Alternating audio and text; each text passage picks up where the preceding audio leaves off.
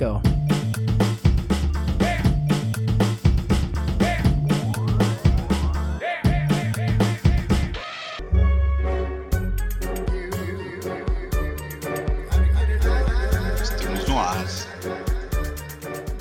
Boa tarde, boa noite, planeta Galáxia.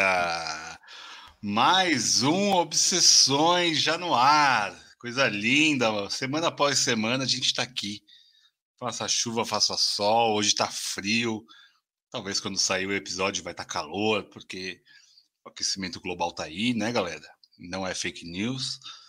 Mas independente da fake news ou não da fake news, a gente está aqui hoje para falar de um, um filme que já foi citado aqui nesse episódio, nesse podcast, diversas vezes.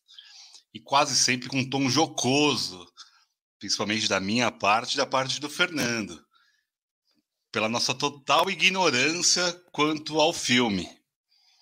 O filme em questão é O Sabor do Chá Verde sobre o Arroz um dos nomes mais interessantes, para não falar bonitos, da história do cinema. Um filme de um diretor icônico, mestre do cinema japonês, Yasujiro Ozu, um homem que mudou o cinema japonês. Ah, você está acostumado aí com o cinema japonês atual? Tem base do Ozu, ok? Parte dessa lógica. Filme de 52, um filme que não tem muita coisa para falar, então eu já estou enrolando desde a apresentação, porque é um filme sobre o cotidiano. Tem coisa para falar sim, Vitor. É lógico que tem, senão a gente entraria a baila. Eu fico muito feliz que você sanou essa ignorância, e eu acho que esse podcast vai fazer ainda você levar mais um degrau. É isso. É, é, disso que eu tô falando. Bom, é disso que, eu tô Fernando falando. Fernando vai arrasar no que ele vai falar aí para vocês, nossos caros. nossos caras. Eu opinião. Que assim, é, um dos poucos filmes que a gente está no, no episódio 80 e cacetado aqui, que eu não consegui anotar nada do filme, nada. Ó, eu tenho, eu tenho uma página em branco no meu caderninho porque o Ozu ele faz esse tipo de cinema, um cinema cotidiano, né? Ele aborda o cotidiano familiar, quase sempre relações pais e filhos, filha, filho, daí depende dos filmes. Aqui ele faz uma relação sobre casamento, a gente já falou de história do casamento lá atrás, já falou sobre cenas de um casamento lá atrás, mas isso certamente bebe muito no Ozu. O sabor do chá verde sobre o arroz o Fernando certamente já separou a sinopse do filme e que vai ler para nós agora. Ele está agora se mexendo, fingindo, porque o Fernando é desse. Tá falando, ah, eu, eu não eu não estou preparado. Então é incrível, né, que um homem, nosso amigo há anos aqui, ó, conheço o Fernando há, sei lá, 15, 16, 17 anos já, é, sei lá quantos anos já, e certamente ele sabe de cor. Fernando, por favor, a sinopse, eu não enrolei para você ler, por favor. Cara, valeu. Porra, ajudou pra caralho. Eu consegui achar aqui no. Quando você tava falando. Vamos lá, um momento clássico aqui. Sinopse: O sabor do chá verde sobre o arroz. Taeko considera seu marido um executivo de uma empresa de engenharia enfadonho e desinteressante. E o casal vive à beira de uma crise matrimonial. Sua sobrinha, Setsuko, por outro lado, decide não aceitar para si um casamento arranjado e se rebela contra essa tradição. Eis a sinopse, senhores, eis o prato do dia, eis o garfo, eis a colher, ou diria melhor, os rachis. Leandro, pode começar a comer essa comida. é isso, porque hoje a gente veio para ouvir o Leandro. Ai, falando... A gente vai dar pitaquinhos aqui sobre culinária, no máximo. Já vou falar uma das curiosidades: o Ozu, até hoje, já falecido, né? No seu túmulo, as pessoas, ao invés de levar flores, levam garrafas de saquê ou de uísque japonês. Eu tô com um Santori aqui que eu abri hoje em homenagem ao Ozu, porque ele adorava beber enquanto escrevia os roteiros dele. Ozu. Leandro, você que nos trouxe a baila este filme num top, num top lá, né, bucólico, há muito tempo atrás, despretensioso, e daí ele lançou o sabor do chá verde sobre o arroz, um top sobre comida, se não me engano. É... Sobre bebidas. Sobre bebidas, muito, olha isso, tá vendo? Comida, bebida, ok. Sim. Leandro, e primeiro, qual é o seu contato com o Zu? Qual é o seu contato com o chá verde sobre o arroz, o filme? É... Por que, que é tão encantador o cinema e esse filme do Ozu. Nem vamos falar do cinema, porque a gente, eu, pelo menos, eu não consegui ver nenhum outro filme do Ozu. Acho que o Fê também não. É, mas eu, eu, fiquei curioso. Eu sei que o Leandro é um, é um vasto conhecedor, conhece algumas obras dele. É um cara que já tem mais de 50, já não. Ele tem mais de 50 filmes. Ele tem mais de 20 filmes perdidos, que foram perdidos, que não tem é, nenhum tipo de cinemateca japonesa que conseguiu reverter a perda dos filmes dele. Então é um cara gigantesco para o cinema japonês, isso já é claro. O que, o que o Ozu e o que o Sabor de Chá Verde te diz, meu amigo? Primeiro o Leandro, depois o Fernando, eu vou fazer outra provocação. Vitor, muito bem, muito bem. Finalmente falamos sobre o sabor do chá verde sobre o arroz e aí vai acabar o, o bullying. Não vou ser mais o último, não vai ter mais essa coisa em top. Nova fase, né? Vamos, vamos Vamos resolver essa, essa lacuna. Não, na verdade, é, para falar do Ozu, eu acho que a gente poderia ficar um mês aqui falando, porque, enfim, ele é um cineasta que eu acho assim delicioso de ver. É incrível a obra como um todo, assim. São filmes que, de certa maneira, eles te descansam. Descansam os sentidos descansa os sentidos porque ele tem o ritmo, sei lá, vou inventar aqui, mas eu acho que ele tem o ritmo da beleza, sabe? Nada é que ele coloca ali quebra a harmonia. Então, ele é um cineasta bastante conhecido como o cineasta dos cortes. Antes do Ozu, ninguém cortava daquele jeito, ninguém montava um filme daquele jeito. E os cortes dele são muito bons. Né? Se você reparar, é uma coisa mesmo de mestre. Falando especificamente sobre o sabor do chá verde, sobre o arroz, é um filme que traz essa questão familiar do Japão, que é bastante comum nos filmes do Ozu e incomum para nós. Então, isso nos distancia do filme, porque a gente tem uma barreira com Ozu que é temporal. Né? Ele é um cineasta clássico japonês, ele fez filmes só até os anos 60 e começou nos anos 20. Tem uma barreira que é espacial, né? Oriente Ocidente, dividindo, né, muito entre aspas, esse Oriente Ocidente. E tem a barreira social cultural, porque a sociedade japonesa dos anos antes da Primeira Guerra e antes da Segunda Guerra é uma sociedade que para nós ela está muito longe mesmo, né? Aqueles costumes nos são estranhos, né? É muito estranho para nós é, tanta distância, né, entre as pessoas. É muito estranho para nós brasileiros tanta formalidade nas relações familiares, tanta formalidade dentro de casa, né? E se você for pensar na questão do tempo, é, é muito estranha a questão daquele tipo de relação, né? O que o, que o Ozu coloca como principal assunto desse O Sabor do Chá Verde sobre o Arroz é a questão do casamento arranjado. E que as pessoas, até então, aquele momento da sociedade, não se percebiam no casamento arranjado e os males que eles estavam, assim, males, males entre aspas, mas assim, o que, que acontecia com as pessoas quando elas tinham um casamento arranjado? Porque era o grande acordo da mentira, né? Entre a, a Taeko, que o Fernando falou, e o. Como é o nome dele, gente? É o marido, quero lembrar. Acho que é Mokishi, Morishi, Morishi, mas é o Sr. Sataki. É, ela acha que engana ele e ele finge ser enganado e isso é um casamento arranjado. Muito bem. tudo começa a desenrolar quando a próxima geração, tema também do Ozu, o Ozu sempre tem esse tema da, da, do conflito de gerações.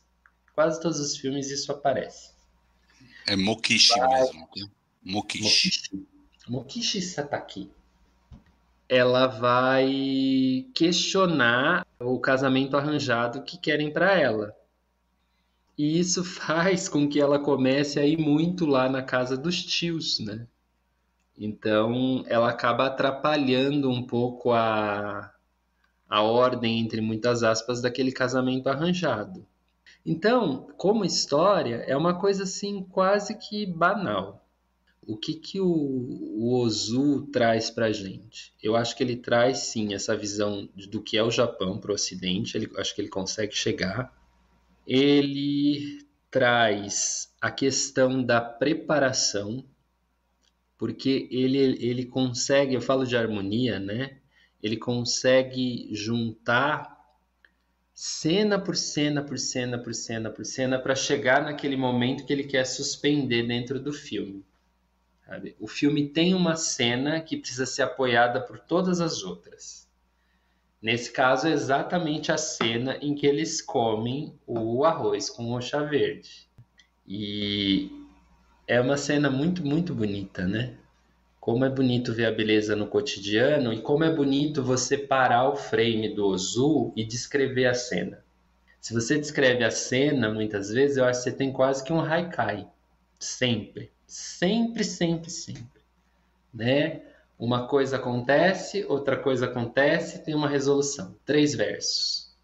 Porque o, o Ozu também é um cineasta que ele é chamado de simples e conseguir aquela simplicidade é de uma maestria muito grande, né? porque simplicidade é difícil de conseguir na arte, né? A gente é, é verborrágico, a gente é cheio de referências, então ser sintético é muito difícil. E acho que de começo é um pouco isso, eu acho que assim o, é uma grande obra, talvez composta por grandes haikais visuais assim, que eu adoro. Eu adoro as metáforas que ele coloca em cada corte. Eu gosto da, de mostrar a cultura japonesa. Gosto do capricho dos filmes e acho que é isso. Porque o que é o sabor de chá verde sobre o arroz? Pergunto a vocês. Fernando, qual é o sabor do chá verde sobre o arroz? Por que, que o filme tem esse título? Então, é, isso é uma questão que eu queria colocar mesmo para você, Leandro. Você morou no Japão há alguns anos, né? Se não me engano, são dois anos que você morou lá. Descendente de japoneses. Eu queria entender, você vendo o filme, transpondo para o momento que você esteve no Japão, você consegue ver o mesmo Japão que você vê no cinema quando você estava lá? Digo até dos rituais, de sentar ao chão, é, do chá, de, talvez você tenha comido arroz com chá verde, sim ou não, é uma pergunta. É, tentar conectar a, sua ancestralidade e a sua experiência em tendo morado lá. Se você consegue se conectar ao filme, se o filme te conecta, se a experiência, a cultura, o Ozu é esse é o cineasta japonês japonês, né? ele é um reflexo da sociedade japonesa. E é o que o Leandro falou, tem esse conflito de geração que ele coloca em muitos filmes, que ele tem também muitos filmes com relação pais e filhos, que são gerações diferentes. Como você, tendo experimentado viver lá, o que você tem do filme, o que você viveu do filme ainda? Cara, a língua é tudo, né? A língua é cultura, né? A língua é, eles falam como se fosse hoje, inclusive, não mudou nada, assim. Tipo, eu não, não consigo sentir nenhuma mudança do ponto de vista linguístico, tá ligado? É a mesma língua. Até entendi algumas coisas e lembrava. Acho que o filme mostra o Japão tradicional, cara. O Japão do dia a dia, assim, o Japão real. Casamento arranjado ainda existe lá no Japão. Um verniz mais moderno, mas existe. Talvez não seja uma coisa tão engessada, mas ainda existe é, familiares de mesma, mesma posição social conversam entre si e amarram os destinos dos seus filhos entre as suas famílias. Isso, isso acontece. e acontece atos de rebelião também. Então, nesse sentido, o filme é bastante recente, saca? Atual. Eu consegui ver isso. Assim, eles eles é, vivem daquele jeito. Eu tive a impressão muito forte de que o Ozu coloca a câmera tipo quase no chão, né? Não sei se sentiram é uma coisa, é uma coisa de todos os filmes dele. Até eu fiquei curioso com o filme, porque é o filme realmente que é o que o Lê falou. É o cotidiano, então não tem grandes acontecimentos do que a gente está acostumado com o cinema. Mas isso também tinha me chamado a atenção e eu fui atrás, e é algo que ele faz exatamente para mostrar uma cultura. É colocar o Japão sem ficar mostrando a bandeira, sem ficar mostrando os letreiros, que ele mostra bastante também. O estar no nível do chão e as pessoas ou acima quando estão de pé ou niveladas é uma coisa que ele sempre faz. É muito legal. É... Ah, basicamente isso, gente. Eu acho que é um filme muito atual. Eu acho que eu não consegui ter grandes inferências do filme para além disso, saca? Suguei pouco do filme. Acho que é, me falta maturidade, sabe? Para entender os filmes dele. É, entender assim do ponto de vista de ficar. São filme, é, é um filme mais é, lento mesmo, é bem cotidiano. As falas o Lê falou que são falas meio que poéticas, assim, né? Às vezes parece. E eu acho que são muito mais. Me parece ser muito mais frases simples, assim, sabe? Acho que também tem isso, né? No Haikai tem a beleza da simplicidade, né? Uma das, das ideias do Haikai. Explica o que é Haikai pra galera, porque tem gente que é neófita aqui e não faz a menor ideia do que é um Haikai. Explica aí. tem gente que não faz a menor ideia do que é neófito. Mas vai no Haikai que vocês estão falando Haikai várias vezes. Tá, depois eu explico o que é neófito. Bom, Haikai são típicos poemas da, da cultura japonesa, que são com três versos e poucas palavras, né? Dois versos meio que anunciam e o terceiro é a conclusão. Então, eu, eu até comentei que eu acho que é um Haikai visual, Fernando. Porque seria assim, ó. Vamos, vamos descrever uma cena, né? É, uma mulher passa, serve chá, eles riem. Saca? Tá muito nisso. Tá muito nessa, nessa, nessa simplicidade. É isso, são poemas muito visuais também, né? E eu acho que o, o Ozu, ele tem um sentimento, sim, de, de nostalgia de um Japão antes da ocidentalização, porque ele nasceu em 1903, e ele percebe e registra nos filmes dele essa passagem da ocidentalização, tanto que ele, ele usa muito figurino para dizer isso, né? É, as três principais mulheres ali do filme, né? A Aya, que é a que lembra um pouco, ela tem um figurino assim parecido com a lembra um pouco assim Coco Chanel, né? Tem uma que está sempre de kimono e tem a sobrinha, que já, já mostra um, um Japão um pouquinho também diferente, né? Um Japão que não é a modernidade da tia estilista, não é a tradição do kimono da tia, que tem o casamento arranjado e está nos padrões. Tem uma outra geração vindo aí, né? Lembra muito o que a gente conhece até de alguns desenhos japoneses, né? Aquela, aquela maneira é uma maneira de um jovem japonês se vestir, de que um jovem japonês ia para a escola, uma jovem no caso. Então acho que o Haikai está muito muito nisso. O que eles falam eu acho que realmente é muito cotidiano perto da qualidade dos atores que o Ozu coloca ali, porque eles são absolutamente expressivos. E isso é importantíssimo para o cinema dele, por conta dessa proximidade da câmera. Então ele precisa pegar aquele olhar, ele precisa pegar aquela coisa que está dentro, ainda mais pensando, né? Não estou querendo generalizar, mas pensando no imaginário que a gente tem de cultura japonesa, onde as pessoas não vão ter grandes rompantes se expressando mesmo. Ele capta a introspecção. Isso é, é maravilhoso, ele descobriu isso com a câmera, né? Porque semanas atrás a gente falou do Chaplin, que são contemporâneos, né? Mas estão em lugares muito diferentes, têm propostas muito diferentes. Mas olha um cinema do Chaplin e a emoção que o Chaplin capta, e olha um cinema do Ozu e a emoção que o Ozu capta. São absolutamente diferentes no estilo. E acho que é por isso que os europeus, sobretudo, foram lá beber no Ozu para fazer os filmes. Porque quando você vai lá para o Nouvelle Vague ou um cinema mais psicológico, você precisa captar com a câmera essa emoção que está dentro da pessoa, né? Que ela não necessariamente gesticulou e expressou ou criou uma máscara né? No teatro a gente fala da máscara. Ou criou uma máscara para transmitir aquilo. Então, por isso também a atriz, que é a atriz do, do Ozu, que não está nesse filme, que é a Setsuko Hara, é considerada uma das melhores atrizes de todos os tempos. Porque ela consegue isso. Quando você vê lá Era Uma Vez em Tóquio, você vê aquela mulher falando sem mexer um músculo o tempo todo. Se para nós chega, você imagina como chega para um japonês ou alguém que está ali mais próximo daquela cultura, né? Porque eu repito, a gente está longe e eu acho que isso também não nos dá repertório para saborear realmente o, o chá verde com arroz, né? Acho que também, acho que nunca ninguém, eu nunca comi, por exemplo. Você comeu, Fê?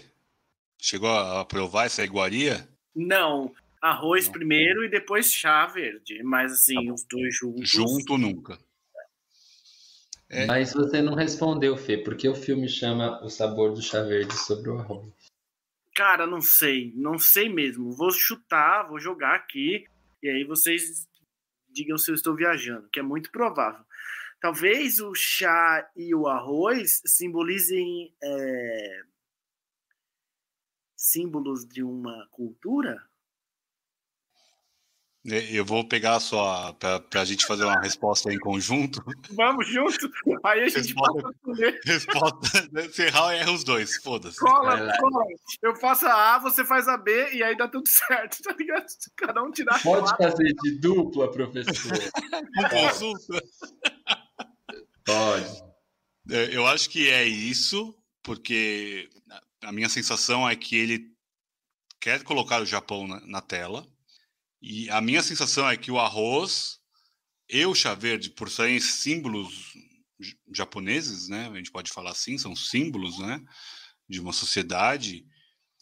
Eles também têm um aspecto, pelo menos a, a mim, um aspecto de família, um aspecto de é, acolhimento, um aspecto de, de abraço, de, do calorzinho da casa, sabe? Porque pelo menos na cena, que é a cena próximo do fim, que eles comem, né? Que, que ela prepara para ele, é a única cena que ela real, eles estão realmente conectados. E acho que a ideia do chá com o arroz é trazer a casa, a família, uh, esse conceito de acolhimento, de estar da proximidade, do calor humano, de uma preparação de um alimento, porque isso realmente é amor, né? Na lógica é amor é, tentando traduzir no nosso ocidente basal aqui, que a gente tem a mínima consciência sobre. A gente acertou, Fernando, Leandro? É mais ou menos isso a ideia? Meio certo? Qual, qual ah, é a... gente, tenho, tenho orgulho, tenho orgulho de vocês, lógico. É isso, mas Mateus, ah, Mateus agora vai, Mateus agora vai responder. Matheus. Eu, eu fiz a prova em dupla com o Fernando, você se fudeu, vai fazer sozinho Bem-vindo, Matheus. A pergunta é: por que o filme se chama O Sabor do Chá Verde sobre o Arroz? Leandro, ótima pergunta sua. Uma pergunta muito boa. É um ótimo começo. Hoje eu não poderia de aproveitar essa grande oportunidade de comentar esse grande clássico do cinema mundial, né? Mas bem legal o, o, o, nome do filme. Acho que o nome do filme tem a ver com, primeiro, a, a simplicidade ali da comida, né? Que eles comem. E com a conexão que, esse, que essa comida gera entre eles ali naquele, naquele momento do filme. E ele diz, né? Ele diz assim: um casal é como o sabor do chá verde sobre o arroz. 10 pro Matheus, 10 pro Matheus. Pô, não terminei ainda, cara. Terminei Caralho, Não, mas nem precisa acabar, é, é 100% já. E eu acho que o filme tem esse nome por causa disso, porque esse é o grande insight da coisa, né? É tipo, tem uma combinação, combinação trivial ali de ingredientes que são os mais comuns de todos, né? Ali na culinária japonesa, talvez, né? E eles têm uma espécie de epifania com aquilo ali, né? Com aquela refeição e com aquela virada ali de, de roteiro, né? De narrativa. E essa epifania do chá verde sobre o arroz é, é, é, a cena mais bonita do filme, de fato, né? Que é eles dois, né? A própria linguagem corporal deles se modifica ali. Eles vão bonitinhos lá, né? Um junto com o outro, procurar os ingredientes, nananã, e aí eles acham os ingredientes que estavam procurando. E, e essa conexão ou essa reconexão tem bastante a ver com aceitação, né?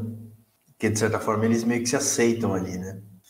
E aí eu acho que essa afirmação, esse dizer sim, tem a ver também com abandonar um pouco, né, a complexidade. Eu acho que é uma coisa assim totalmente trivial e totalmente assim, tipo, eles esquecem um pouco, né, aquela as vaidades ali, né? E aquela recusa que ambos tinham um pelo outro. Hum. É, eu, eu acho que é o único momento do filme em que eles verdadeiramente acreditam no laço. Não é mais um casamento arranjado. Um casamento é como o sabor do chá verde sobre o arroz, né? Vamos aqui, a gente se junta, é, a gente não vai chamar a empregada para fazer, a gente vai fazer, né? Eles não nem conheciam a própria cozinha era tudo muito no trilho, né? Muito, ah, a esposa tem esse papel, o marido tem esse papel, né? Vamos fazer o possível e o impossível para cumprir os papéis, né? Para me manter no papel de esposa, eu vou mentir. Para me manter no papel de marido, eu vou fingir que estou sendo enganado, que eu não sei que ela mente. E não vou me relacionar, né? É, é, se você pensar, é o único momento em que os espaços no filme, de fato, eles se quebram. E o, o Ozu é maravilhoso nisso, porque ele lida com o espaço de uma maneira que é invejável para qualquer cineasta. Qualquer cineasta tem que estudar o Ozu. Qualquer pessoa que, que gosta do fazer cinema, né? Porque essa questão espacial, né, que é tão importante para a cultura japonesa, e mais uma vez me desculpem, tá? É, é, o que eu tenho de referência que não é grande coisa. É, e que a gente vê em vários filmes, vários trabalhos e de várias linguagens, né, que vêm do Japão. A gente vê esse privilégio do espaço, né, o lugar de, de respirar, é, esse espaço entre, né, o espaço entre mim e você porque naquele vazio o divino pode se manifestar. Ele não necessariamente se manifestará no espaço entre mim e você, mas alguma coisa vai acontecer ali. Essa coisa sempre vai precisar de espaço para acontecer. Se está preenchido, não vai acontecer. É, é, tipo, grosso modo, é, é, é simples assim. E naquele momento eles, eles mudam essa relação do espaço entre, assim, é tão é por isso que é tão bonito. Você não sabe porquê, mas os filmes do Ozu, você assiste em algum momento você faz assim, ó. Por isso que é, é tão gostoso de ver, porque você não precisa entender porque aquilo é você, é o seu cotidiano também, é a sua família. Você não precisa se preocupar em complexificar embora você possa, se você quiser. É...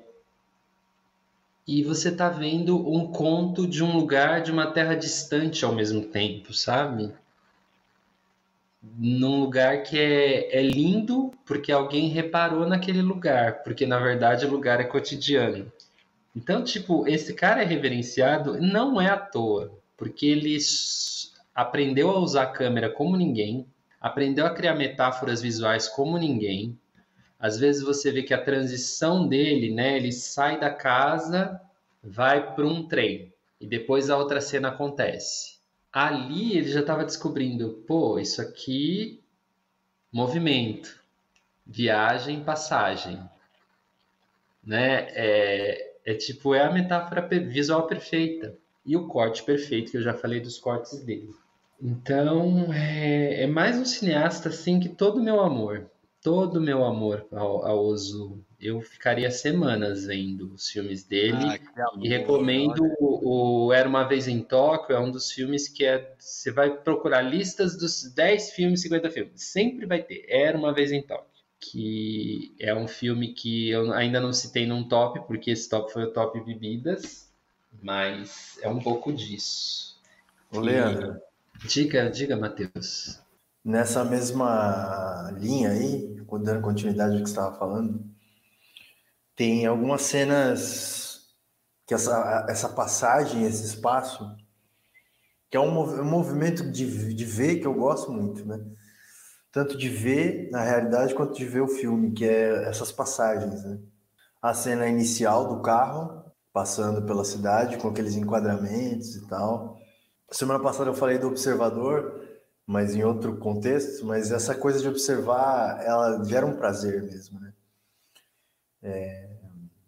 E aí tem alguns, alguns planos ali, alguns takes no carro. Depois tem o lance do daquela arena lá, né? Daquele esporte lá das bikes, que é um barato, né? Eles ficam ali vendo, né? E vendo as bikes, né? De certa forma, eles estão vendo a vida passar ali, né? E às vezes, Matheus, ele faz o seguinte, ele, ele, por exemplo, nesse filme, acho que eles vão no teatro Kabuki, né? Ele só mostra o público. Ele deixa você completar o que eles estão vendo, né? Então, é, de uma certa maneira também, ele vai criando um certo mistério. Ele mostra, mas não mostra, né? Porque o beisebol, eles vão nos, nas bicicletas, eles mostram, mas o beisebol ele não mostra. Ele mostra uma arquibancada com um monte de figurante, deu trabalho para fazer. E ela vista que o marido, olha, o seu marido veio no beisebol, você sabia? E ele estava com uma outra mulher, né? E ela, ela fica constrangida de se sentir constrangida. é nesse nível, né? É, é muito legal essa cena. É, eu falei do kabuki porque essa coisa de trazer elementos da cultura japonesa, né? Ele traz sempre, sempre, sempre, sempre. Nesse filme, acho que eles só vão no kabuki, né? Porque é no kabuki que a menina vai ser apresentada para o noivo e ela foge. Mas continua, Matheus. Você tá, tá, tá indo bem, viu? Tá indo Ô, Matheus, é, manda bala aí. Senão eu já, já faço uma provocação aqui. Não vi, vai, vai lá, vai lá. Vamos lá, é só para eu falar um pouquinho do que eu senti do filme. Eu, eu acho que eu já estou gostando muito mais do filme do que eu saí gostando. E foi grande o que eu saí gostando, saí gostando bem. Hoje, Fernando, vai ser difícil falar mal, hein? Já vou deixar claro que hoje está difícil. Mas, vamos lá. O ritmo é realmente algo lento e proposital, a meu ver. Porque a nossa vida é isso, né? É, a nossa, a nossa já é assim. Imagina lá nos anos 50, quando ele fez o filme do vazio, né? Que o cinema oriental usa muito, principalmente japonês, que a gente pode ter viu bastante no Drive My Car, a gente viu bastante, vê bastante no, no Ghibli. Por mais que o Ghibli tenha uma ação muito forte, em vários momentos tem o cotidiano.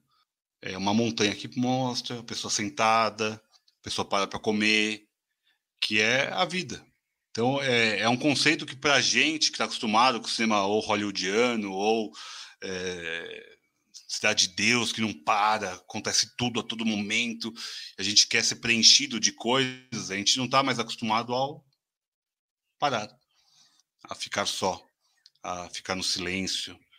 E acho que o, quando o Lev no comecinho falou, né, do, do se sentir abraçado, eu senti assim, sabe? Me senti totalmente desconectado da realidade que estava sendo mostrada, mas eu me senti no filme. Seja pela, pelo ângulo que o Fê falou, né, o ângulo baixo, ou pela câmera que quebra a quarta parede, é, seja pelos enquadramentos que o Matheus estava falando agora, que são impecáveis. Não por acaso o Wes Anderson, que a gente já comentou, Moonrise Kingdom lá atrás, sei lá, episódio 5, 6, por aí, é, que usa muito dessa lógica do enquadramento, que é um bebe, bebe do Ozu. Ele tem enquadramentos que acontecem coisas em, em três camadas. Ele está fora da casa, daí já tem a primeira tela, que é a nossa tela. Daí tem a, a porta, né, aquela porta clássica da arquitetura japonesa, também não estou falando que a arquitetura japonesa é só isso, é só o tradicional japonês que a gente está habituado a ver.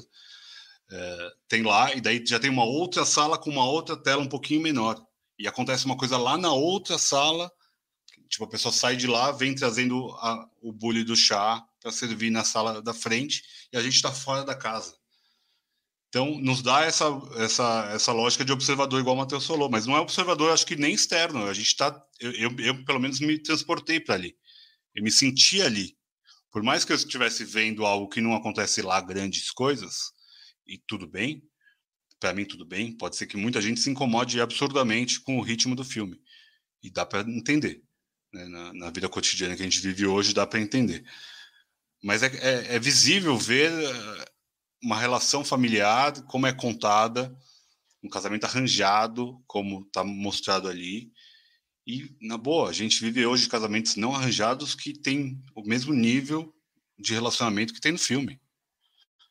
Pessoas que não se conversam, as pessoas que estão cada um no lugar, cada um com um amante. E ok, faz parte. É, então, não é tão distante da gente. Uma, o, talvez o distante seja o, o tipo de cinema o tipo de cinema é muito distante, mas o tipo de realidade não é é muito pouco distante, infelizmente até.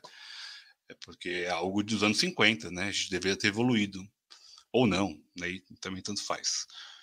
Que eu acho super interessante é que pelo menos nesse filme, eu acho que o cinema do Ozu, ele não tem flashback, ele não mostra sonhos, ele não mostra distopias, ele só mostra o real.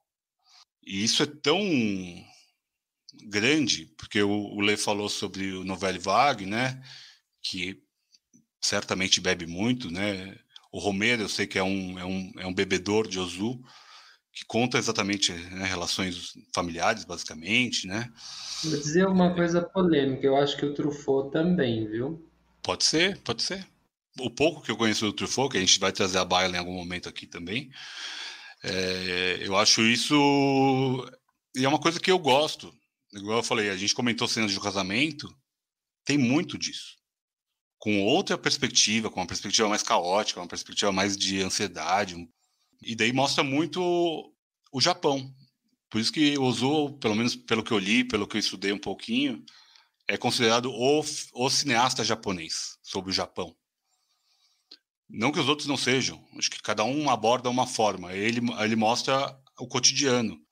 Quem já viu o filme japonês atual, né, mais recente, nipônicos, A Partida, Pais e Filhos, sempre tem a relação familiar. Então é algo que está no cerne do cinema japonês, e se a gente for trazer para cá, está no cerne do cinema nacional. A relação familiar. É, quais os grandes filmes de relação, né, brasileiros? São relações familiares. Não sei lá, Cidade de Deus, é, tirando Tropa de Elite, alguma coisa assim, tipo, mais né, caótica, o grande cinema é relações familiares. A gente comentou o Pagador de Promessas recentemente, ela tinha lá uma relação marido e mulher problemática, né, que horas ela volta agora mais recente, é, uma relação mãe-filha, é, benzinho, e por aí vai. A gente tem muito também, a gente bebe bastante desse cinema que a gente talvez nem soubesse que era do Azul. Não que seja do Azul mas é, o Ozu é um, é um grande desses caras lá de trás. E só um, adendo, o, Lê falou sobre o Chaplin, né? O começo do cinema do Ozu era de comédia, pré-guerra. Ele fazia filme de comédia, então era muito próximo, talvez, eu não vi, estou falando do alto da, da minha ignorância, mas do alto do que eu li estudei um pouquinho para a gente comentar aqui hoje. Ele veio do, da comédia, ele fazia filmes de comédia. Então, certamente tinha ali uma conexão do Chaplin e também tinha uma conexão da lógica do momento, né? Um, um, um pré-guerra, quando ele começou a fazer filmes.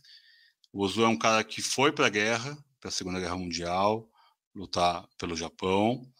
Ele ficou seis meses num campo de concentração inglês, preso, e depois disso ele estourou no cinema. Então, e daí ele quis trazer exatamente isso que o Lê falou, o Japão ancestral e o Japão né, futuro, que mostra muito bem na relação com a sobrinha ali no filme. É bonito de ver aquilo, né? É bonito ver aquela mulher empoderada e falar: foda-se, eu não vou casar. É uma coisa que até hoje já é impactante. E a gente está num filme de 52, um Japão quase imperial ali, né? Pós-imperial ali. É, um Japão que ruiu pós-guerra. Então, certamente, ele é um, um, contador de histórias dentro da história com H maiúsculo, né? Que a gente pouco se interessa também, né? A gente é muito ocidentalizado, né? A gente quer muito saber, a gente sabe às vezes mais os presidentes americanos do que os brasileiros que a gente está nesse soft power que a gente comentou lá da Coreia lá atrás, num episódio também. Mas a gente vive um soft power americano fortíssimo. A gente não tem o menor. Claro, a língua atrapalha, a língua é, é complexa, é, dificulta. É um, é um outro tipo de, de relação mesmo familiar, cultural. Tem vários outros elementos que nos distanciariam na lógica. Mas o cinema é universal. Então, acho que a graça do filme é essa, né? A gente, você falou do, do casamento, o, Le, o Fê falou do casamento que ainda tem até hoje. E eu lembrei de um filme americano mesmo, mas que se passa no, na China, O Despertar de uma Paixão, se não me engano o nome. Com o Edward Norton e com a. Putz, como que é o nome dela? Naomi Watts. Que acabou criando uma relação lá e ela, tipo, não quero casar com esse cara, velho. E daí tem umas cenas lá pro final, eles ele é um médico e foi para a China cuidar da cólera. E daí, em algum momento, ele, ele acaba pegando cólera e ela se apaixona por ele. Que é um pouco a lógica da cólera ser o chá verde sobre o arroz. Que é o momento de reconexão.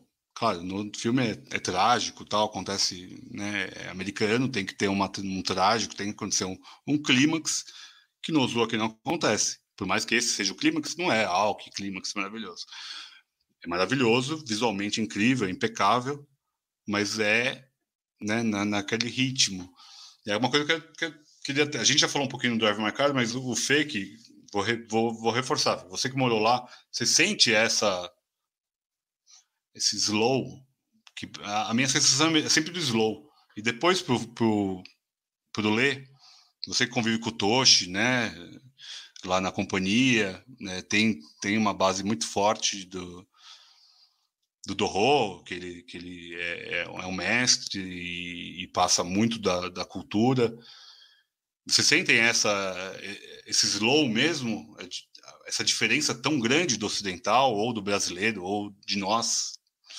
O Lê não, que o Lê é, é a paz em pessoa, mas nós mortais, Leandro, e o Fernandinho também, depois se puder falar sobre a convivência com o japonês no Japão contemporâneo?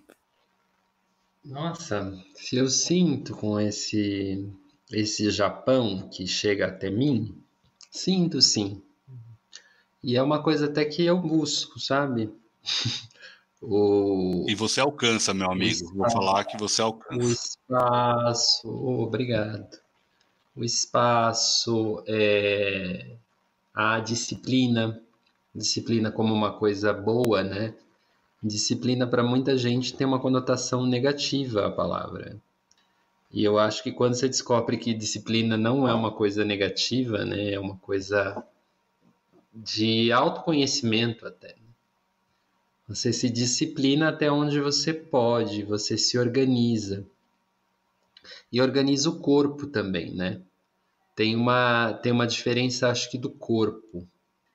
É bem visível nesses filmes E o corpo, enquanto que é o corpo, né? Enquanto relação mesmo. É, tem filmes do Ozu que eles estão às vezes dizendo coisas que dificilmente num filme brasileiro ou americano até, um filme uh, ocidental, sei lá, um filme até um filme europeu, dificilmente aquela cena ela ocorreria sem um abraço, sem um, sabe, sem um, um beijo na boca. E aí, de repente, o, o filho vai lá e ele não invade o espaço do sofrimento da mãe.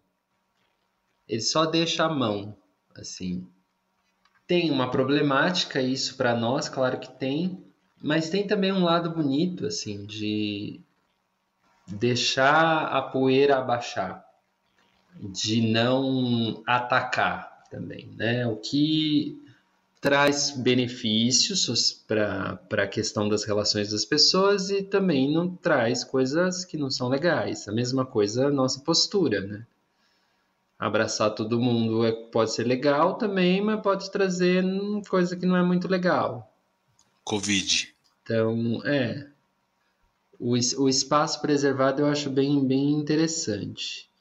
E outra, né, assim, é, é esse corpo japonês, vou chamar de corpo japonês, que o mundo inteiro busca, porque em nenhum outro país as artes marciais foram tão desenvolvidas. Sabe? Não é à toa. Tem uma coisa ali, sim, que, que você quer copiar, né? Porque esses caminhos, né? Dos os dos, o aikido, o judô, né? O shodo, esses caminhos que você percorre buscando um aperfeiçoamento que você tem como direção, mas nunca como objetivo, porque você nunca vai chegar no, no suprassumo da coisa. Você pode ser um mestre, mas como mestre ainda você está aprendendo bastante o tempo todo. Eu acho que essa, essa humildade no corpo também eu acho muito bonita. Eu acho que daí que vem a suavidade, vem a, essa coisa. Mas eu não convivi como o Fernando, né? Eu não sei o que é o que é o dia a dia no no metrô de Tóquio, por exemplo. Fê, fala um pouquinho então, meu amigo. Tinha tempo para isso? Eu sei que você foi para lá trabalhar, mas você conviveu com isso? Você percebia isso nos outros? Cara, olha só, eu acho que tem um pouco do, de tudo isso que vocês falaram. Quando eu fiquei lá, eu tive mais amizade com, com o japonês mesmo. Porque eu trabalhava na fábrica que só tinha chefe japonês, alguns eram brasileiros e outros eram filipinos, assim, mas poucos, assim, algo em torno de dois para cada lado. E aí você acaba fazendo amizade, sabe? Com japoneses e eu fazia para aprender a língua também, para usar o Nihongo. E eu sentia, cara, pelo menos aquelas pessoas mais próximas a mim, da fábrica e tal, que eram chefes e tal, uma disciplina, mas um certo também vazio, meio que um vazio existencial, assim. Vou dar um exemplo. Tinha o Yoshida, que trabalhava comigo, é...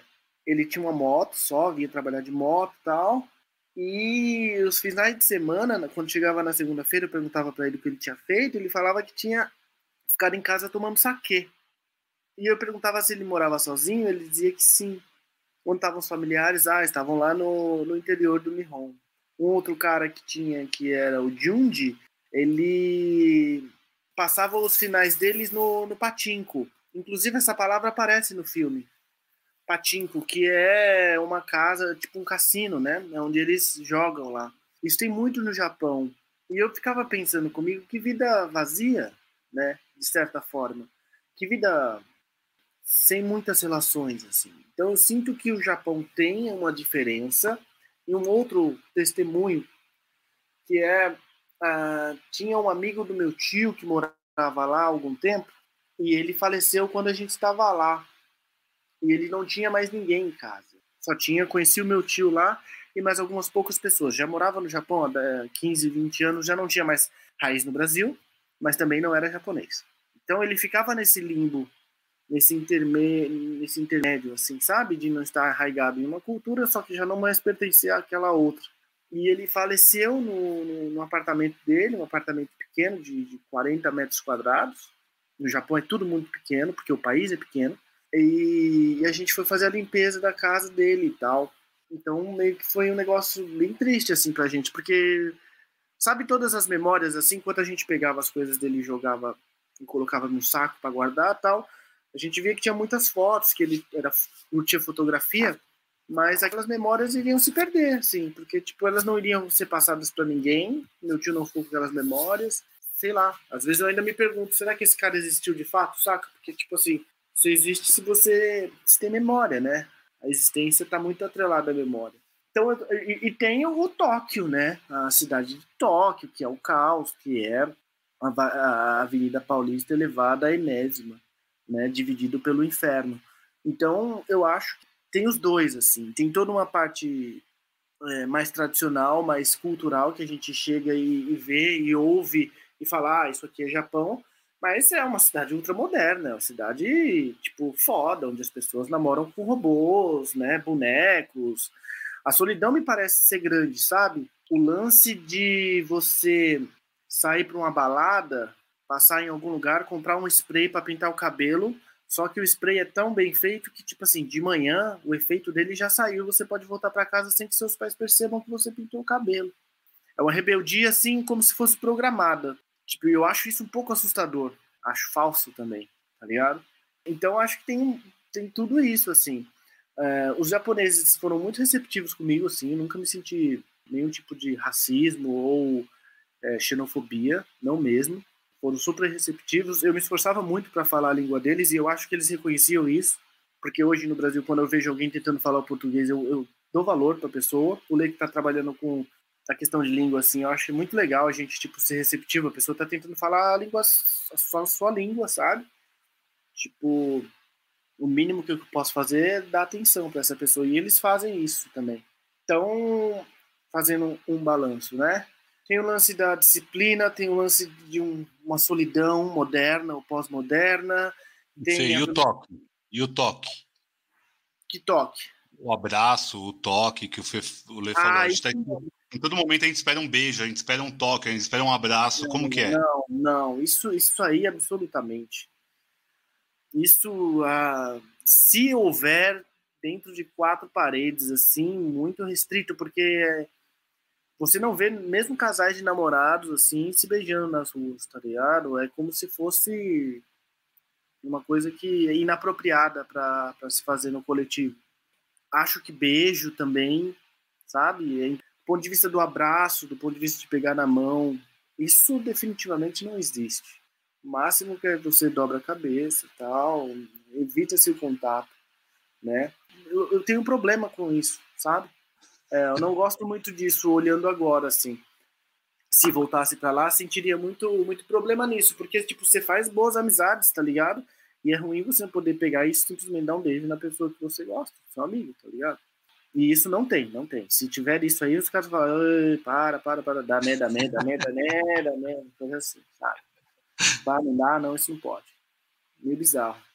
Mateuzinho, fala um pouquinho mais do que você achou do filme, do que você sentiu do, do Ozu, do que você conhece da, da cultura japonesa, nipônica. É, me fala um pouquinho aí o que você sentiu, como você saiu do filme. Ah, eu vou continuar um pouco o que o Fer tava, tava falando aí, né? Tem uma. Putz, tem algumas cenas assim, né? Mas uma delas é quando ele fala assim da bolinha, né? Da, da, da bolinha não, do, das bikes lá, né? Das bikes rodando e tudo mais e que é uma espécie de solidão confortável, né? Eu, pelo menos, eu traduzi dessa forma, assim, né? Não é exatamente isso que ele fala. E, e a pessoa com quem ele está falando fala assim, é, é... E aí você fica vendo as pessoinhas, né, assistindo o, o jogo e tudo mais, né, a partida lá. E essas pessoas, elas são a humanidade em miniatura. Né? é, são, assim, duas coisas muito com grande significado assim para mim tanto a questão da solidão confortável quanto a humanidade miniatura. E eu acho que elas se complementam. E eu acho que tem uma grande profundidade nisso né? um diálogo assim que é muito trivial ali dentro do contexto do, do filme. Mas essa sensação de solidão confortável, essa sensação de, de você se entregar a, um, a uma observação ou a, um, a uma situação, por um lado, eu acho que ela, de certa forma, sintetiza um pouco a experiência plástica do filme, né? Do que é você assistir o filme, que eu acho que é o que o Vitor estava falando um pouco, né? Que você se vê ali dentro a câmera está aqui, mas a tela está aqui. Eu tô, tenho uns 50 monitores aqui agora. E. E a. Sinal da NASA numa, na casa do Matheus, gente. Coisa linda, hein? É, é, não dá um, todos juntos, não dá um completo. Mas essa sensação de você estar ali, para mim é muito aconchegante, né? Eu acho que existe um, o filme não exclui o fato de que os casamentos arranjados eles eram complicados, que ele mostra evidentemente assim os, as restrições da sociabilidade da cultura ali, né? Aparentemente como um estereótipo japonês, né? Mas ao mesmo tempo o filme causa um grande conforto, sim. Eu acho gostoso de ver. E é assim, muitos filmes que são produções japonesas, eu sinto isso, mas eu acho que o filme ele gira em torno, de fato, desse desse imaginário familiar mesmo, no amplo sentido, do aconchego, né? Eu acho que ele ele apresenta mesmo o imaginário do aconchego e da introspecção, da, da calma, da espera, né? E essa solidão confortável, acho que ela tem a ver tanto com a observação, quanto, sei lá, com uma espécie de fruição mesmo, assim, né? É um sentimento no qual a gente, nós nos amparamos, assim. Ninguém consegue viver o tempo todo de significado. Aliás, se par, a gente vive até bem pouco tempo, inclusive, de significado. Né? A gente vive muito tempo de Tarefa, né? A gente vive muito tempo de tarefa. A gente toma banho, escova o dente, anda para cá, para lá, vai no banheiro, faz o que tem que fazer, trabalha. Isso é tarefa, é sempre tarefa. Né? Agora, sábio é sábio é aquele que conseguiu fazer a tarefa, vamos dizer assim, né, a sua solidão confortável, né? Ou ou a, o seu o seu flow, assim, né? Porque essa seria a síntese do budismo mesmo. Você conseguir, eu conseguir me deslocar daqui do quarto de cima, ir até lá embaixo, pegar um copo d'água, vamos supor, e vamos dizer assim, não sair de uma de uma de um estado meditativo, né? sem que isso represente um, um esforço, nem tampouco assim uma, um peso, né? Isso seria completamente o um nirvana completo, né? Você está num estado meditativo, num estado de calma, de paz, que te proporciona fazer qualquer coisa que você tenha diante de, de si com essa passa, assim, né? Eu acho que essa é a grandeza do, do pensamento oriental, né? Do modo de vida oriental, pelo menos enquanto modelo, assim. Né? E eu acho que essa questão da, da humanidade em miniatura, ela é um dos, é um dos das imagens mais potentes do desse regime de acolhimento de conforto mesmo, né? Porque a miniatura, o Gilbert Duran, que é o autor que eu estudei né, no mestrado, quer dizer, na verdade, autor de apoio, né? Vamos dizer assim.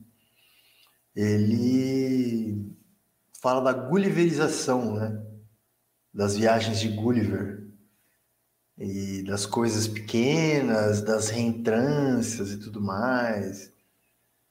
E eu acho que quando ele diz que a humanidade em miniatura, é, cara, tem tantas coisas possíveis de se pensar aí, mas eu acho que todo mundo fica meio rendido ali, né, ao espetáculo naquele momento. E com a, com a guarda baixada, né? Um estádio tem até, até o símbolo histórico disso. Né? O circo, né? O estádio, pô, mano, você não tá trabalhando, você não tá sofrendo, você não tá, você tá ali pra, né? Pra curtir, né? Eu acho formidável, cara. Esse, esse diálogo já valeria o filme. O Matheus gostou mais do que o Leandro do filme. Puta que eu pariu, velho. Lê, faz aí uma finalização sobre o Zu, comenta, faz um react do Matheus aí, porque o Matheus ele meteu um Gulliver, meteu uma, né, meteu várias citações aí, cenas do filme. Acho que não, não, vou nem perguntar, uma coisa que a gente tem perguntado sempre é a cena do filme, acho que a cena do filme é a cena do arroz mesmo, né, do chá verde. Vocês citaram várias outras, né? Acho que maravilhosas, uhum. né? Do ciclismo, uhum. que é ótima, do carro no começo, que é muito boa. Mas acho que aquela cena realmente é o ápice, né? É, é uma coisa que eu nem esperava, vou, vou ser muito sincero. A minha esperança não tinha a menor esperança. Eu achei que ela ia fazer a comida e sair fora, sabe? Tipo, come aí, foda-se. E aquilo lá me acolhe muito, me acho muito bonito aquilo. Mas faz aí um, um arremedo final, lê e depois a gente vai pro top. Eu, eu gosto muito da cena que as mulheres estão na terma. Eu acho aquilo também muito lindo. Quando ele de fora, assim, né, que mostra, e aí elas olham um, um peixe, né? É, é, é, tipo isso, é um, é um haikai, é sempre um haikai, né? É uma coisa simples e que você pode ficar ali três horas naquelas três linhas e desdobrar, desdobrar, desdobrar. Das carpas, né? Que ah, esse aqui é, é meu marido, é, é o senhor Sonso. É o senhor Sonso, né? É o que ela consegue, né? Pescar, talvez. É o que ela conseguiu, né? Eu acho, eu acho toda essa sequência das, das termas muito bonita. Ela é, ela é realmente assim impecável. Não tô gostando, não gosto muito dessa palavra, mas ali eu acho que que sim, então é isso. É, o, o Ozu é também um mergulho na, na cultura do Japão. E aí a gente resvala nesses assuntos de sociedade, né, das religiões, do taoísmo, do budismo, do zen budismo, questões familiares que são as nossas, mas ao mesmo tempo não são. E pós-guerra também, né? Sim, os, eles ainda se chamam né, de meu capitão e tal, tem um, um respeito pelas pessoas com que eles conviveram ali na guerra. Tem a comida, né? O Ozu tem a comida, dá vontade de comer, dá vontade de sentar naquela mesa e servir o chá ou de, de comer aquele ramen, né? Um saquezinho, né? E tem um legado ali, né? Porque não dá para ver o Ozu sem ver o Miyazaki, sem ver o Wim Wenders, ou sem ver o, o, o Anderson que você falou, sem ver o Novelli Vague, sabe? É, ele realmente é, é um mestre, o Coreda, sabe? É uma maneira linda de você ter um contato com todas essas artes tradicionais japonesas e ao mesmo tempo você tem um contato com esse Japão da, da guerra do pós-guerra, né? esse Japão mais ocidentalizado.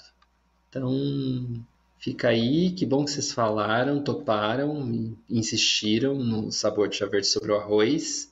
Isso coloca vocês num patamar um pouquinho diferente da cinefilia, então eu fico muito contente com isso. Vou falar e... que eu, eu tô me sentindo agora. Ó, o Leandro topo, e topo qualquer hora falar sobre outros filmes do Ozu. A gente vai voltar no Ozu em qualquer momento. A gente tem que voltar em outros cineastas japoneses, chineses. A China tem feito muito cinema. Coreano a gente fez um episódio todo da Coreia, mas a gente pode voltar em qualquer momento também. E quem sabe de outros países também, que a gente nem sabe que estão fazendo filme aí.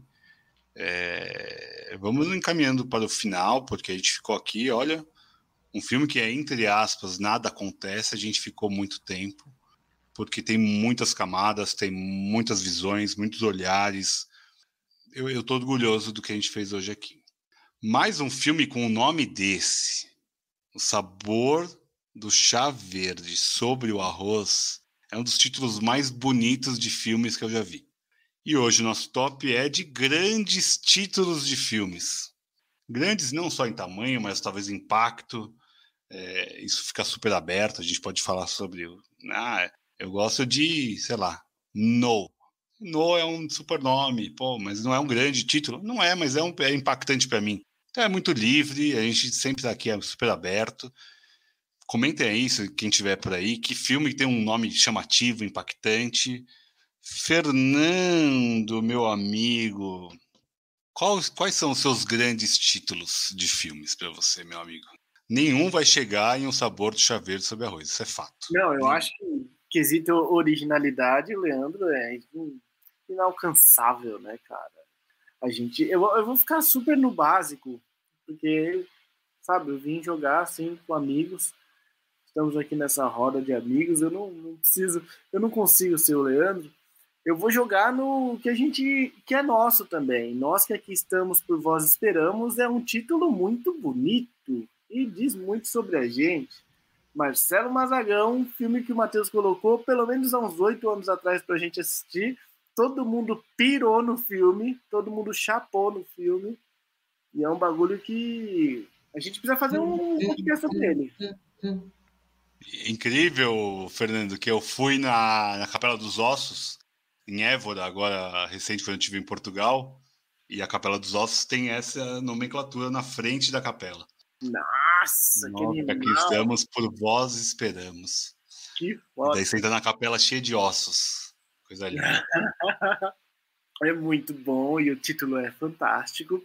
Ah, um título que eu acho bom também é o Brilho Eterno de Mente Sem Lembrança, né? É um nome muito foda. Né? Diz tudo que tem que dizer ali para quem é. E só entende quem é, tá ligado? Depois que você assiste é que você fica com o filme e tal. Acho um filmaço. Ah, e um outro filme que eu acho que tem um título bem louco, que o Lê colocou agora recentemente, o Lê comentou sobre esse filme aqui, eu quero jogar essa para ele, porque eu o admiro, e essa é a forma de homenagear, é um pombo pousou num galho refletindo sobre a existência. Esse nome, realmente, um pombo pousou num galho refletindo sobre a existência. É um filme maltesiano, mateusiano, total. É, o Leandro pirou no filme, eu achei uma bosta. O anterior desse mesmo diretor é o Vivos, que também é uma bosta. Achei super esquisito, mas tá lá. Se tá na lista do Leandro, merece ser visto, pensado refletido, tá ligado? É, não vai na dele, não. Não vai na dele, não. Não prestou atenção, zero, zero. Eu tava tão contente, Fernando, do sabor de chaveiro sobre arroz. Você vem dizer que o filme do, do Roy Anderson é uma bosta. Quero, quero ouvir. Eu sempre tenho que deixar o professor irritado, senão a aula não é legal. Não, Quero ouvir os dois centavos de vocês, mano. Vai, Mateuzinho, você, meu amigo.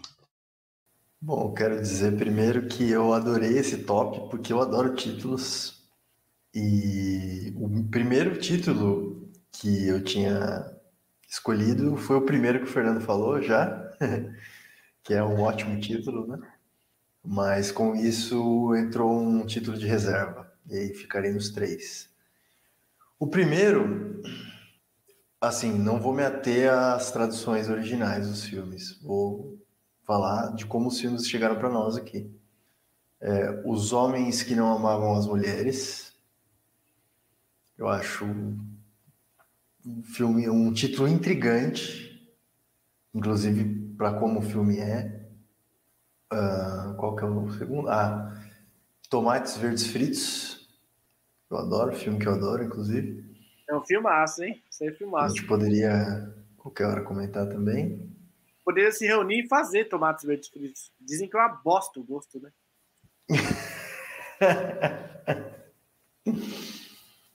Cara, tem o. Putz, mano, eu vou acabar fazendo menção honrosa aqui, coisa que eu já tava. Eu tava me habituando a não mais fazer, mas o, o, o que entrou em terceiro aqui é um filme pouco, assim, falado, tá no catálogo da Netflix, que é, é Já Não Me Sinto em Casa Nesse Mundo. E eu acho legal esse título. O filme é legal também. Não é um filmaço, mas é um filme legal de ver. E é um bom título. Agora, menções honrosas.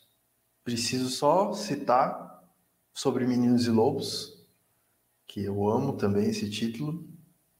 E Amores Brutos, Amores Perros, que eu acho bem legal esse título também. Olha, Nossa. já veio já com as menções e foda-se. Caralho, Beleza, Amores tá Perros, velho, muito bom, muito bom, muito bom. Muito bom, mas o Leandro fica por fim, né? A gente já tá habituado. Quem trouxe um filme com o nome do filme que nós comentamos, Sabor do Chá Verde sobre o Arroz, ele vai vir com coisa muito mais cabulosa. Eu só espero isso do Leandro. Eu também fiz menções honrosas, mas eu vou deixar para depois também, mas eu vou falar a minha lista. Cabe é marcado para morrer. Eu acho um título maravilhoso. É um episódio que nós já comentamos aqui, lá no começo do nosso podcast. Tem fogos aí que o Palmeiras ganhou o jogo. Tudo bem. Parabéns, palmeirense. Sexo, Mentiras e Videotape. Eu adoro esse nome do Soderbergh, o filme do Soderbergh, acho maravilhoso. Sexo, Mentiras e Videotape. Porra, velho. Que coisa linda esse nome, velho. Esse, esse filme tá disponível em algum streaming, Vi? Putz, eu vou. Eu, enquanto o Leandro fala, eu procuro. Tá. Qualquer coisa, tá bom? E eu, o terceiro, é um filme do Lumet, de Sidney Lumet. Antes que o diabo saiba que você está morto. Acho um nome também super grande e impactante também. Acho maravilhoso. E é um filmaço. É um filme e é um filmaço, mano. Filmaço. Mano, eu não, vi, eu não vi, mas eu posso já fazer um apanhado que esse é um dos melhores top 3 do, do Vitor, velho. Porra!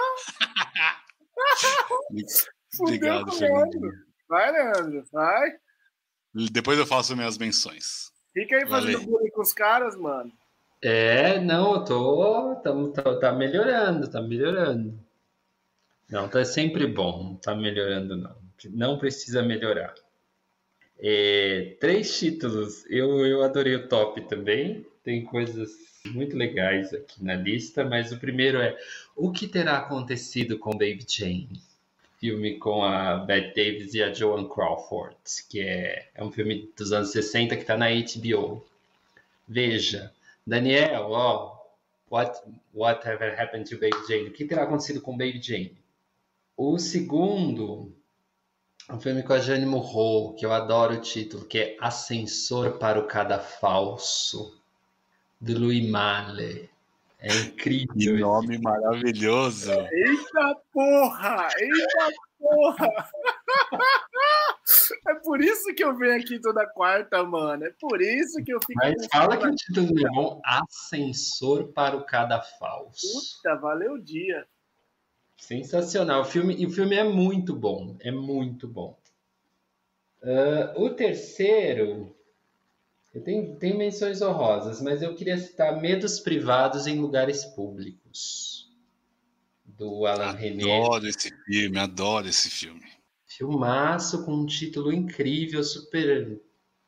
Super o título super em cima do filme, assim, também. Tem tudo a ver. Então, e um filme que ficou em cartaz aqui em São Paulo, no Belas Artes, por uns cinco anos. Sim. É o filme, que, o filme com mais tempo em cartaz da história do cinema nacional. Maravilhoso. Posso falar minhas menções honrosas? É, sem dúvida, é. porque eu certamente não vou falar nenhuma delas. Não, vai sim. Um filme dos anos 80 que passou muito na televisão, que é Eu Vi o que você fez e sei quem você é. Lembra desse, do trote? Que as meninas ligavam, tipo, para algum telefone qualquer da lista telefônica e falavam: Eu vi o que você fez e sei quem você é. E um dia dá ruim o trote. Porque o cara consegue descobrir quem são elas e o cara é tipo um assassino, sei lá, não lembro bem. Mas é um filme dos anos 80 que passava muito no SBT. Esta noite, na sessão das 10, eu vi o que você fez e sei quem você é. O outro é Eu sei o que vocês fizeram no verão passado, também acho ótimo. É, Durval Discos, eu acho ótimo também. E Eu Estou Pensando em Acabar com Tudo. O filme do. Filmaço! Muito bom. Não, Fernandinho, tem menções, meu amigo? Não, não tem. Não. Vou falar então alguns aqui que eu tenho. Homens brancos não sabem enterrar. Onde os fracos não têm vez. Eu adoro esse título. Eles não usam black tie. Também adoro esse nome. Ficamos eu por aqui hoje? Peraí, vai lá, vai lá. Agora veio. Ah, uma menção só. É o. Ah, eu sei que é piegas, mas foda-se, vou falar, tá? Le Fabuleux Destin, da Melipola. O filme é chato, mas é ótimo o nome. Eu adoro os do, do Almodóvar, eu gosto de todos. Dos títulos do Almodóvar, eu gosto de todos. Também... Tudo sobre minha mãe. Maravilhoso também. Mulheres à beira de um ataque de nervos. Nossa, isso é ótimo. ótimo. Bom, é isso, né? Que episódio bom, adorei estar aqui. Estou feliz, orgulhoso. Eu sou muito fã de vocês, adoro. Obrigado quem esteve aí até agora. Falamos hoje sobre o sabor do chaveiro, sobre o arroz, um filme que nós citamos diversas vezes por aqui, com tom jocoso, e agora eu tô com meu rabo dentro das pernas, porque o Leandro falou que a gente subiu na, na cinefilia. Então, eu... quer elogio melhor que esse? Pô! Então, falamos um pouquinho do Ozu. A gente vai voltar em Ozu em algum momento, né? episódio 114. Talvez a gente volte no Ozu. Olha, eu um preciso falar. Eu acho que a gente deve fazer um Obsessões para daqui 10 anos e a gente ver toda a filmografia do Ozu, mais velhos. Eu quero, eu, Pô, mas tem 50 passar... filmes, é impossível, meu amigo. Fala, vê uns, vamos ver uns 13. A Versátil lançou no Brasil uns filmes, um conjunto de três DVDs com 17 ou 13 filmes dele, entendeu? Então tem aí. Pô, irado, irado. Não, ótimo. Então a gente, a gente vai voltar no Ozu em algum momento. Ah, vale dizer que os, muitos filmes do Yasujiro Ozu estão no YouTube. Com boa é, qualidade. Esse, inclusive, a gente viu pelo YouTube. Legenda em português. Foi lá que a gente viu. Isso mesmo. É, esse a gente viu pelo YouTube. Uma qualidade está boa, a legenda está ótima. Então vale a pena. Dá um Google aí, dá um YouTube aí. É um filmaço. A gente falou sobre o Ozu, cinema do cotidiano, cinema sobre o o Japão ancestral, cotidiano, da mudança, pós-guerra, que fala muito sobre as, a cultura japonesa, o cinema japonês, o cinema contemporâneo que a gente está acostumado a ver hoje, bebe muito desse homem, e eu bebo um whisky Suntory Time, só em homenagem a também a um filme que passa-se lá no Japão, né? Encontros e Desencontros. Para você, Ozu, uma dose para você, meu amigo. Um beijo onde você estiver. Sei lá se você acredita em outra coisa, você está vivo em algum lugar aí. Um beijo para você. É, os amigos do Fernando que ele citou aqui, os japoneses, se estiverem ouvindo o podcast, comenta. Qual que é o nome deles mesmo, Fernando? Fala o nome dos caras aí. E o Junji. Yoshida e Juji, sei lá, eu não sei nem como fala. Fernando, faz um, um final em japonês pra galera. Não, tem que agradecer o pessoal do chat, todos, todos aqui. Isso é muito importante. Vocês aqui nos Obrigado. fazem. Rui, Rui, você podia estar aqui com a gente comentando, meu amigo. Rui, você é sensacional. Fique sempre aí, você é o, é o cara. Muito obrigado aí, Daniel comentou bastante, Ruizinho, meu uhum. amigo, Vini que apareceu. Fernandinho, faz é, um final aí faz em final, final, japonês. Ah, Yashirozu, Hontoni, né? Arigatou gozaimasu. É isso aí que o hum. Fernando falou, gente. Beijo, obrigado. Valeu. Beijo.